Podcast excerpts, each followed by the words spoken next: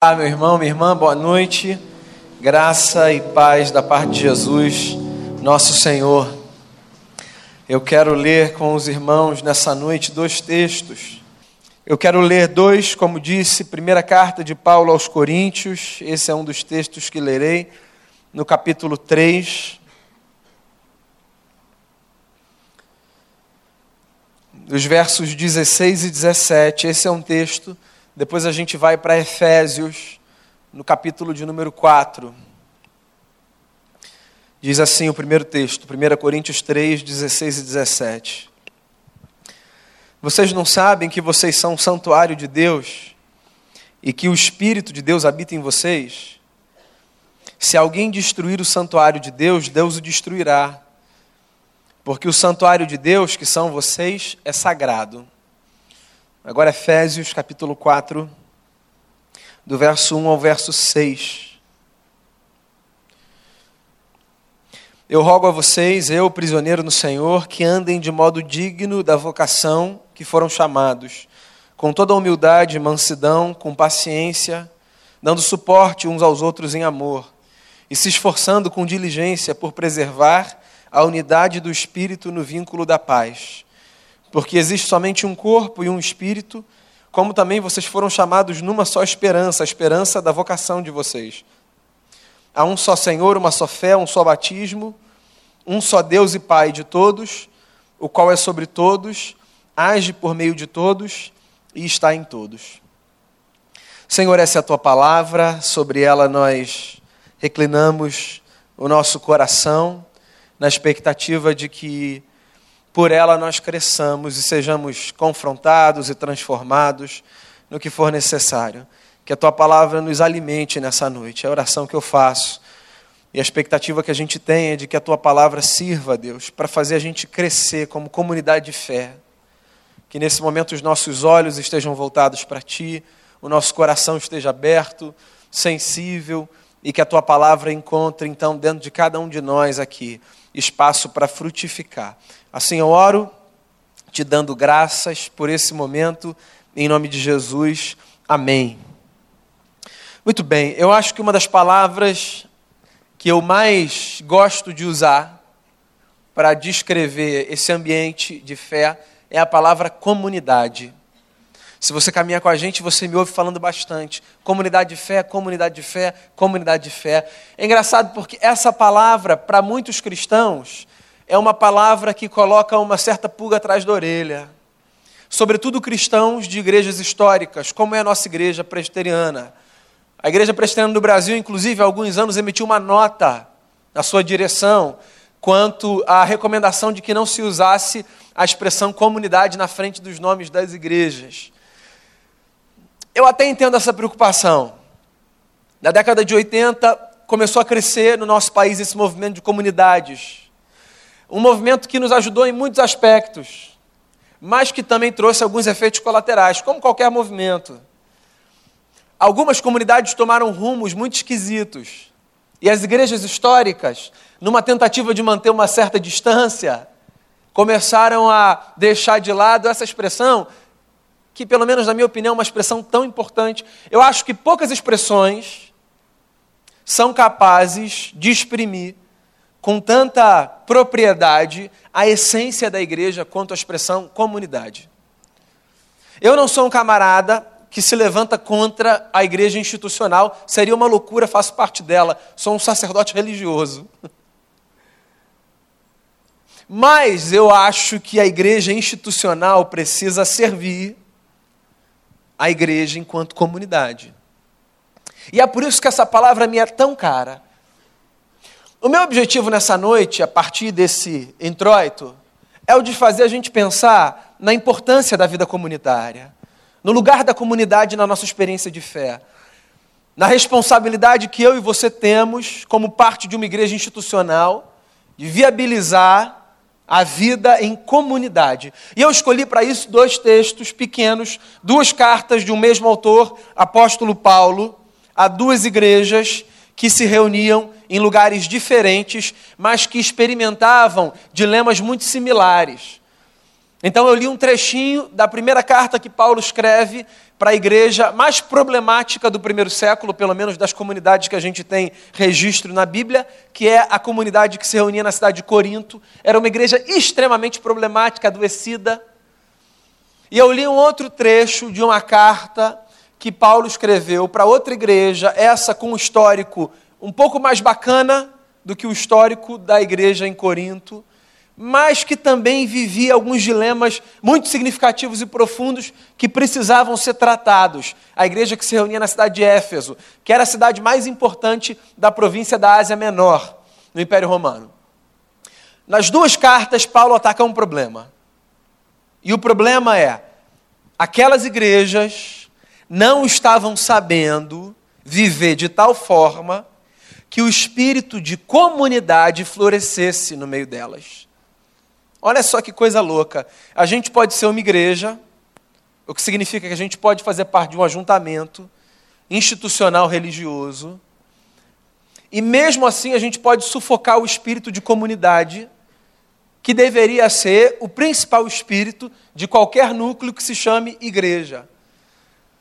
Então é possível que você faça parte de uma instituição religiosa e que você tenha o seu nome arrolado na membresia de uma instituição religiosa e que você, inclusive, sirva nessa instituição religiosa, mas que você não experimente uma vida comunitária, porque o espírito comunitário foi sufocado. Aconteceu em Corinto, aconteceu em Éfeso, e eu tomo essas duas cartas como referência para que jamais aconteça entre nós. Esse ano a gente vai fazer 20 anos, por sinal. Eu tenho o privilégio de estar aqui desde o início da nossa caminhada. E para mim, uma das coisas mais satisfatórias é ouvir de pessoas que chegam 20, 18, 15, 10, 2, 1, tempo que for, uma das coisas mais satisfatórias é ouvir gente dizendo assim: que legal que vocês vivem como uma comunidade, né? Da mesma forma que uma das coisas que mais me angustiam é ouvir alguém dizendo assim: não me senti acolhido, não sei o que aconteceu. Porque eu acho que se a gente existe para uma coisa, essa coisa passa necessariamente pelo nosso esforço de fazer com que a nossa instituição faça florescer o espírito de comunidade que é fundamental para que qualquer ajuntamento viva como igreja de Jesus. Então eu queria tirar desse texto, ou desses textos, assim, três lições, ou sugestões, ou conselhos, para mim e para você, para que a gente faça sempre florescer o espírito de comunidade na nossa igreja. Primeira lição que eu queria partilhar com você, que emana do primeiro texto que eu li, é a lembrança de que nós, enquanto povo de Deus, somos santuário do Espírito Santo. Daí você pode pensar assim: ok, legal, obrigado por me lembrar, eu já sabia disso, eu sou casa de Deus. É, mas tem uma coisa muito bacana no texto de Coríntios. É, quando Paulo escreve para a comunidade de Corinto, Paulo está escrevendo para uma comunidade que tinha muitos problemas, mas que tinha como seu problema maior a fragmentação no âmbito daquele grupo. Assim, havia muitos partidos, muitos subgrupos, havia bandeiras que se levantavam. E pessoas que faziam questão de se dizer pertencentes a um grupo, e faziam também questão de dizer que o grupo ao qual elas pertenciam era melhor do que o outro grupo.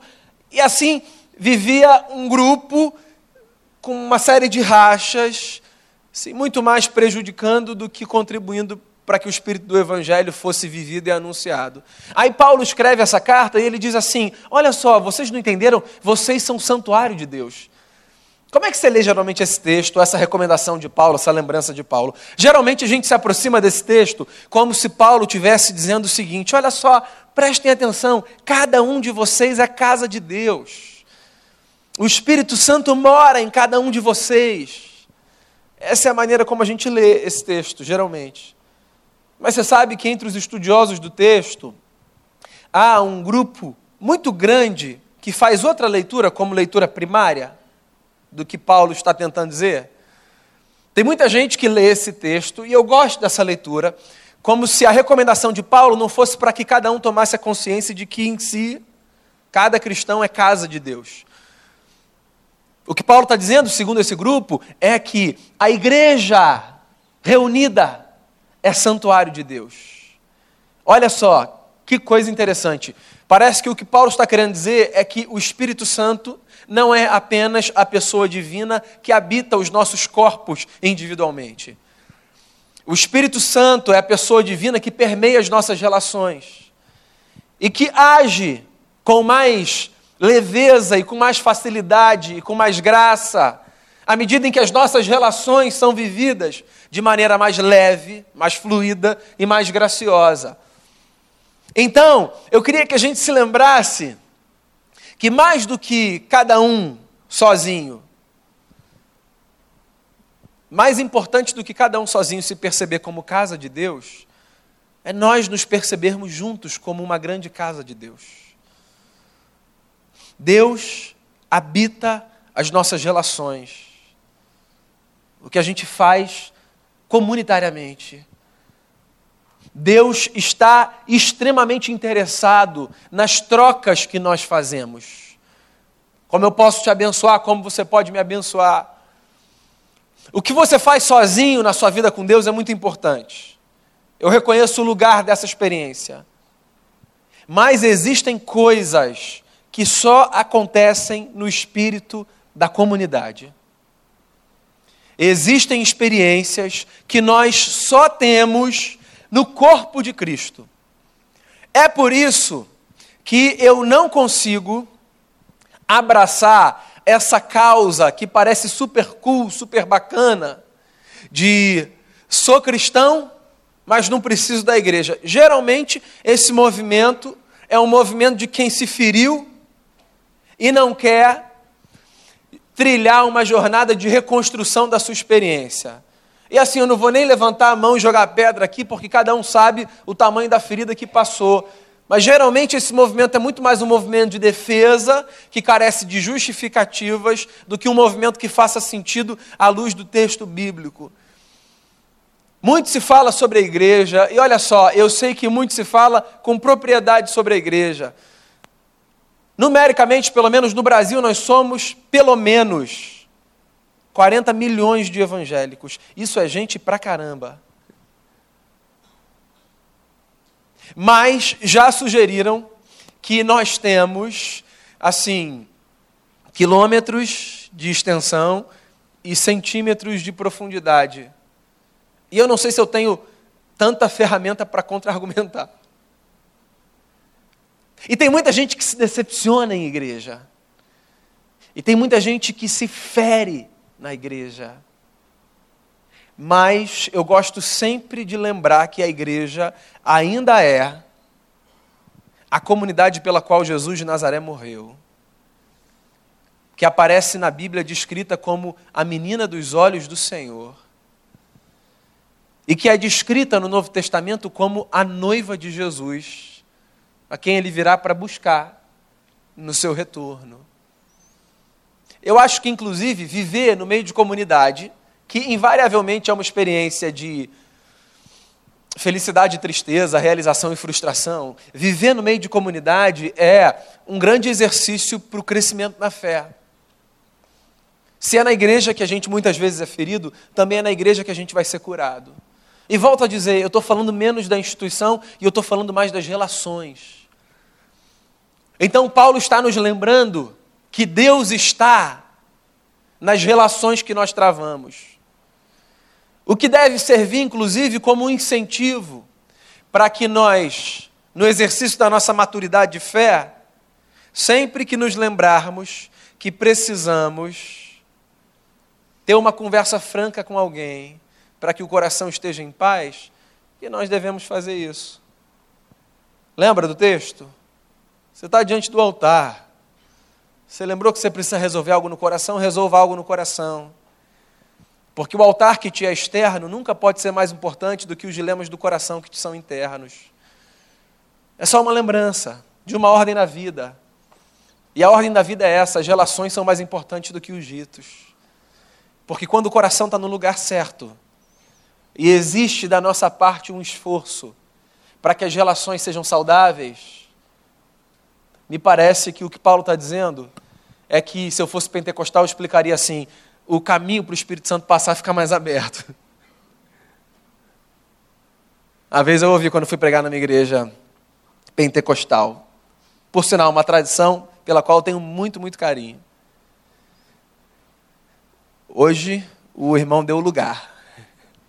Eu guardei essa expressão. Presteriano nunca tinha ouvido isso, né? Depois eu perguntei, mas o que, que é? Não, hoje, hoje o senhor fez tudo para facilitar para o Espírito Santo, ó, passar.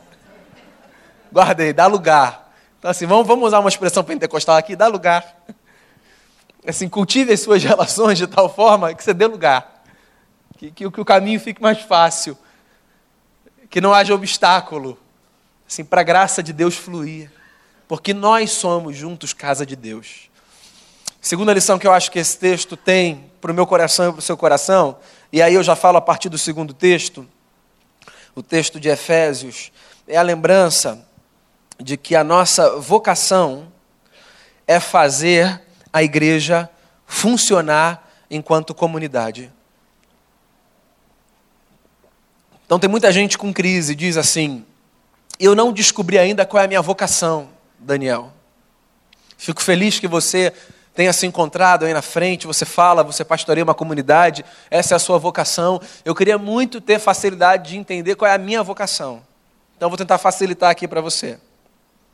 Na verdade, a sua vocação é a mesma que a minha, é a mesma de qualquer pessoa que faz parte da igreja de Jesus, essa comunidade dos gemidos.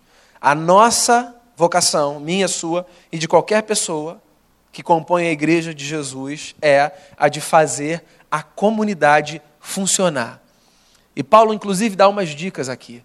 Ele diz assim: ó, a gente pode fazer isso vivendo de modo digno desse chamado, que significa viver com humildade, com amor, com paciência, dando suporte uns aos outros e fazendo um esforço para preservar a unidade do espírito no vínculo da paz. Pronto, essa é a sua vocação.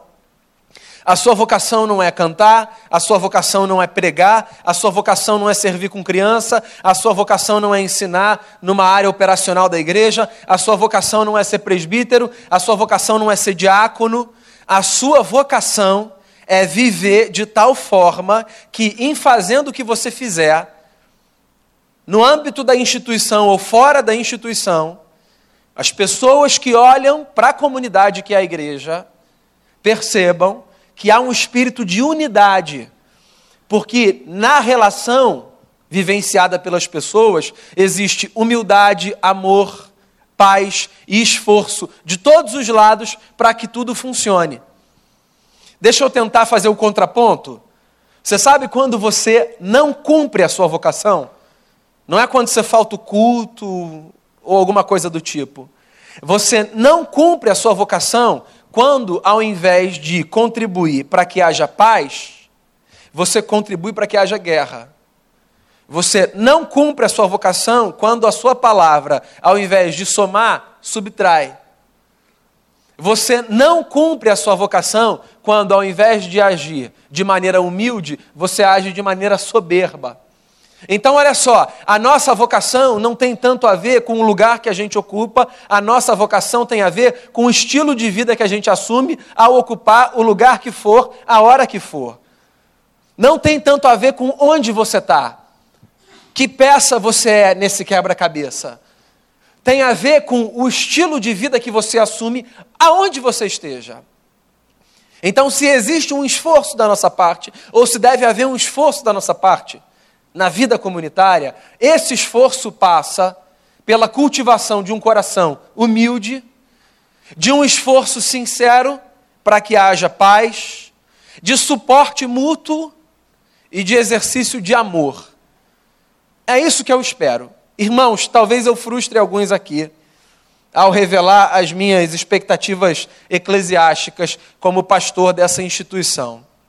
Eu não espero, de verdade, assim como maior expectativa, que a nossa igreja tenha a tecnologia de ponta do momento, é, assim, uma estética redondinha e uma performance perfeita. Essa para mim não é prioridade. Eu acho muito bacana se a gente consegue dialogar com a cultura do nosso tempo, se a gente consegue apresentar serviços, tá? E entenda a expressão serviços aí, não no seu sentido pejorativo, mas no seu sentido positivo. Eu vou ficar muito feliz se a gente conseguir apresentar serviços que sejam serviços que deixem as pessoas felizes, e se a gente conseguir estabelecer processos que sejam processos que facilitem e que mostrem para as pessoas que a gente leve isso aqui a sério. Isso para mim é muito legal, mas isso para mim é secundário em relação ao esforço que eu acho que a gente deve fazer para que todo mundo seja humilde, se relacione em amor, contribua para que haja paz e viva no espírito do Evangelho. Para mim, a igreja de Jesus é essa comunidade. Então, assim, se eu tenho de escolher uma comunidade para estar, eu particularmente não escolho pela estética, pela música ou pelo que quer que seja, eu escolho pelo valor que as relações têm na caminhada, porque eu acho que não existe nada mais sagrado do que a relação vivida com a consciência do Evangelho na presença do Espírito Santo e que se estabelece para abençoar a vida do próximo e não para destruir a vida do próximo. Essa é a nossa vocação. A gente está aqui para isso. 20 anos de igreja presbiteriana do recreio. A gente está aqui para isso. O nosso maior esforço é esse. O nosso maior projeto é esse. E eu quero chamar você para essa caminhada. Humildade, paz, amor e serviço mútuo. Eu acho bonito como Paulo fala. Ele diz assim, ó, se esforcem para preservar o espírito de unidade no vínculo da paz. Ou seja, se empenhem, dá trabalho, é claro que dá trabalho. A gente não está na Disney aqui, não, é claro que dá trabalho. Alguém aqui tem ilusão de que aqui é um mundo de fantasia? Não, só a Disney que dá essa sensação, né, de que tudo é perfeito. Assim, tudo no lugar. A história de todo mundo é uma história um pouquinho mais bagunçada assim do que os filmes da Disney. A história de todo mundo é uma história assim com muitos acertos, mas também com erros.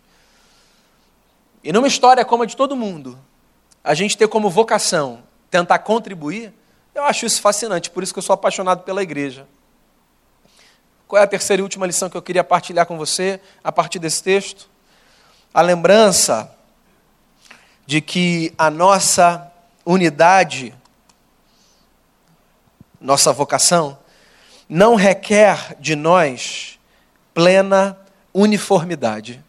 Eu queria muito que você guardasse isso no coração. Muito, muito, muito. Olha só. A nossa vocação é, acabei de dizer, vivermos sendo um. Mas ninguém aqui precisa se comprometer a ser igual a ninguém que não seja Jesus de Nazaré.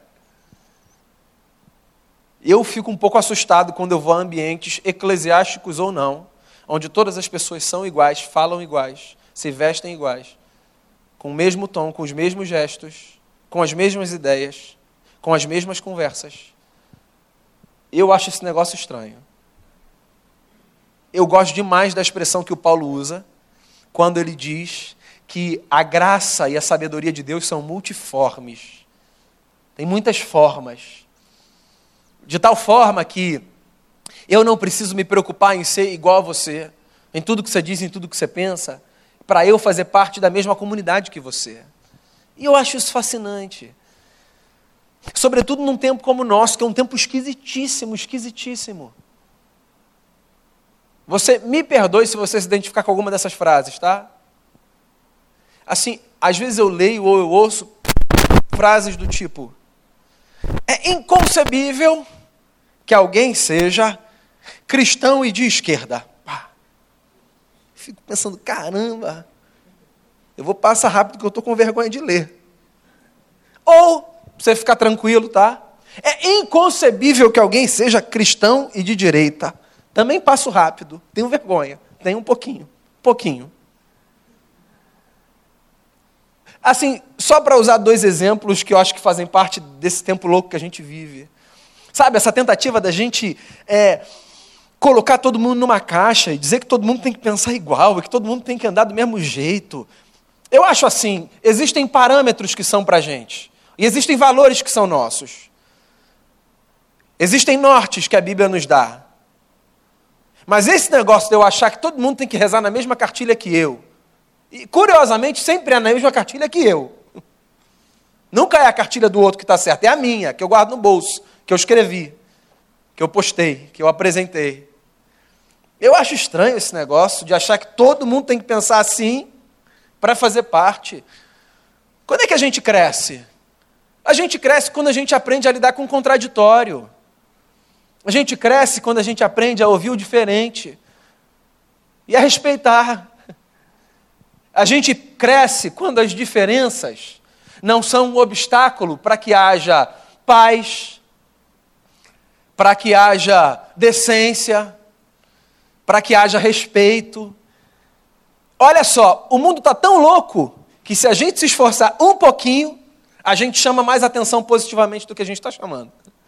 Está tão ruim o negócio que se a gente se esforçar um pouquinho, tá, para viver assim de acordo com a ética de Jesus, as pessoas já vão parar e vão falar: nossa, porque está esquisito. E eu queria assim encorajar você a olhar para a igreja de Jesus como uma comunidade plural. Uma vez eu estava à mesa com um grupo de pastores.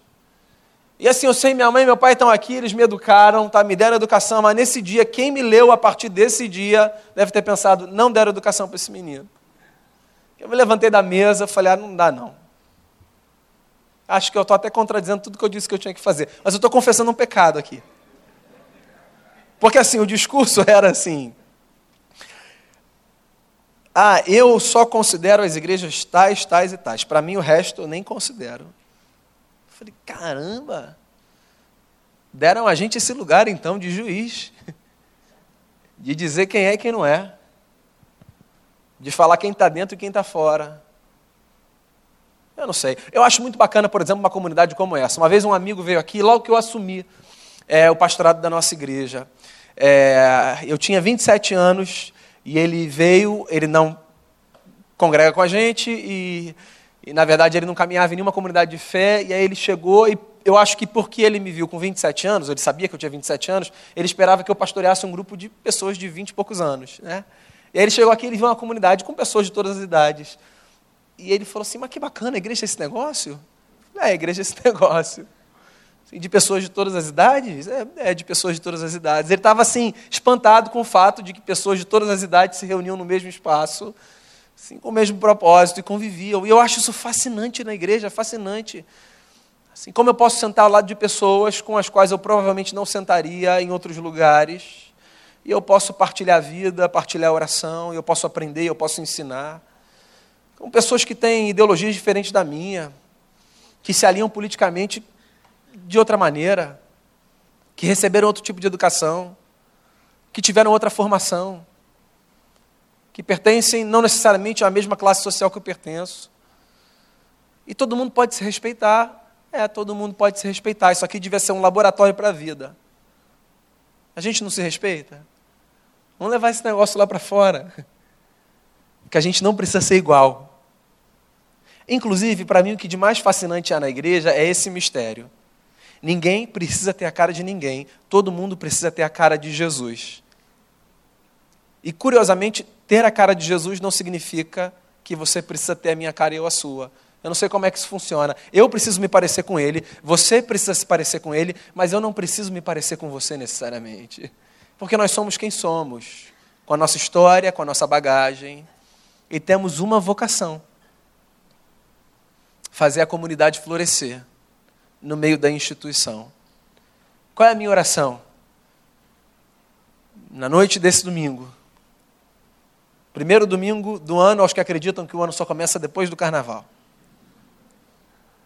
Vou fazer igual no primeiro domingo de janeiro.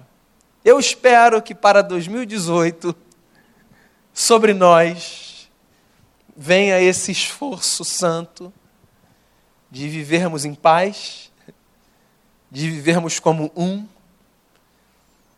nos respeitando e acreditando que juntos, dando lugar,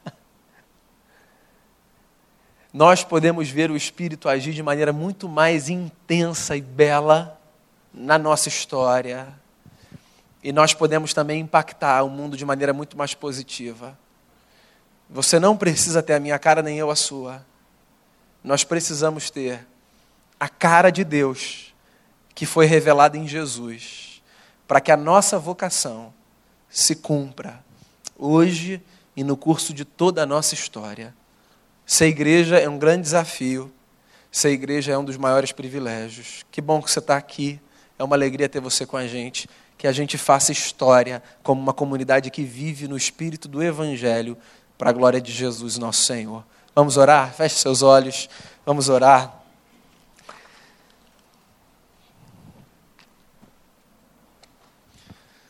Faça uma oração, faça uma oração pela sua igreja, faça uma oração pelos seus irmãos e irmãs, pelos que não congregam aqui, pelos que congregam em outros lugares.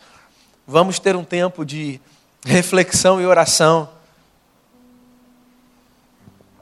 Agradeça a Deus pela igreja onde você nasceu, pela igreja por onde você passou. Se você hoje participa daqui, mas já participou de outros espaços institucionais, ore, agradeça a Deus pela sua experiência, pela sua vida. Agradeça a Deus pelo privilégio de conviver com gente diferente, de poder aprender, de poder ensinar. Agradeça a Deus pelo privilégio de partilhar de uma vocação que nos é comunitária. Nos esforçarmos para que o vínculo da paz permaneça num mundo de guerra, que nós sejamos agentes da paz e que a igreja de Jesus exerça um papel profético nesse mundo de guerra vivendo em paz. Foi Jesus quem disse na sua oração: Pai, que eles sejam um, para que o mundo saiba que o Senhor me enviou. De todas as coisas, o nosso maior esforço deve ser para que a unidade da igreja seja uma verdade.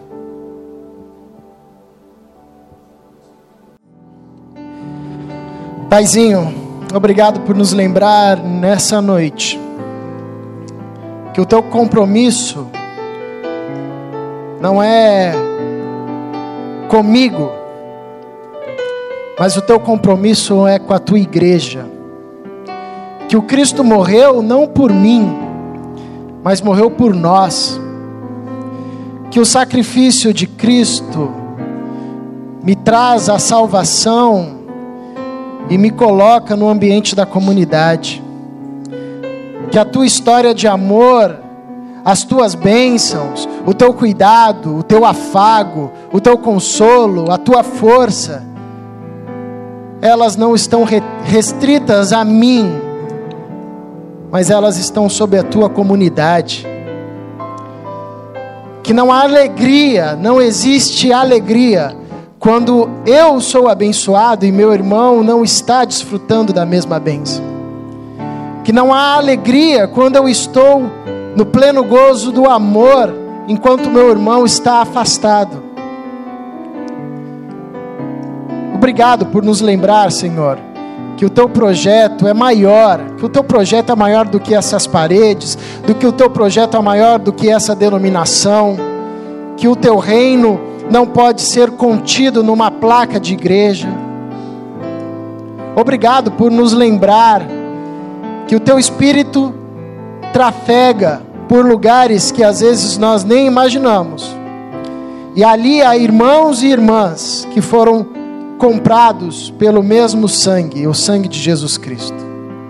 Obrigado, Senhor, por nos ensinar e nos lembrar mais uma vez da nossa vocação, que não tem muito a ver com a nossa performance, que não tem muito a ver com quanto a gente deixa dos nossos recursos, sobretudo que tem a ver com a motivação do nosso coração em semear a paz, no nosso falar, no nosso agir, no nosso doar, semear a paz.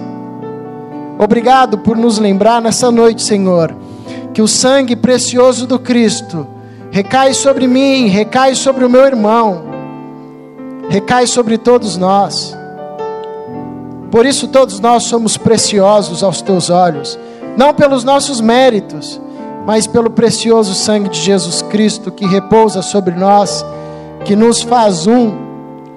Obrigado pelo teu Espírito que habita em nós, e que teu Espírito encontre sempre liberdade no nosso meio, e que nós possamos, através das nossas ações cada vez mais parecidas com as ações de Cristo Jesus, abrir espaço para que o teu Santo Espírito costure os nossos corações, formando um único coração que pulsa por ti, Senhor.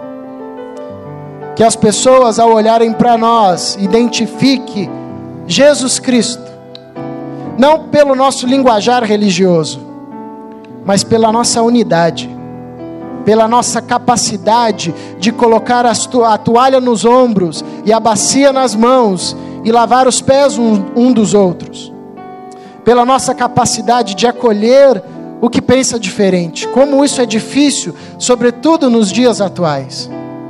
Dá-nos, Senhor, essa maturidade na fé. Que o teu espírito nos converta e nos leve ao arrependimento em áreas que atrapalhem a construção da paz na nossa família, no nosso ciclo de amizade, na nossa comunidade. Que a tua paz reine sobre nós, em nós e através de nós, para a tua glória, Senhor, em Cristo Jesus. Amém. Você pode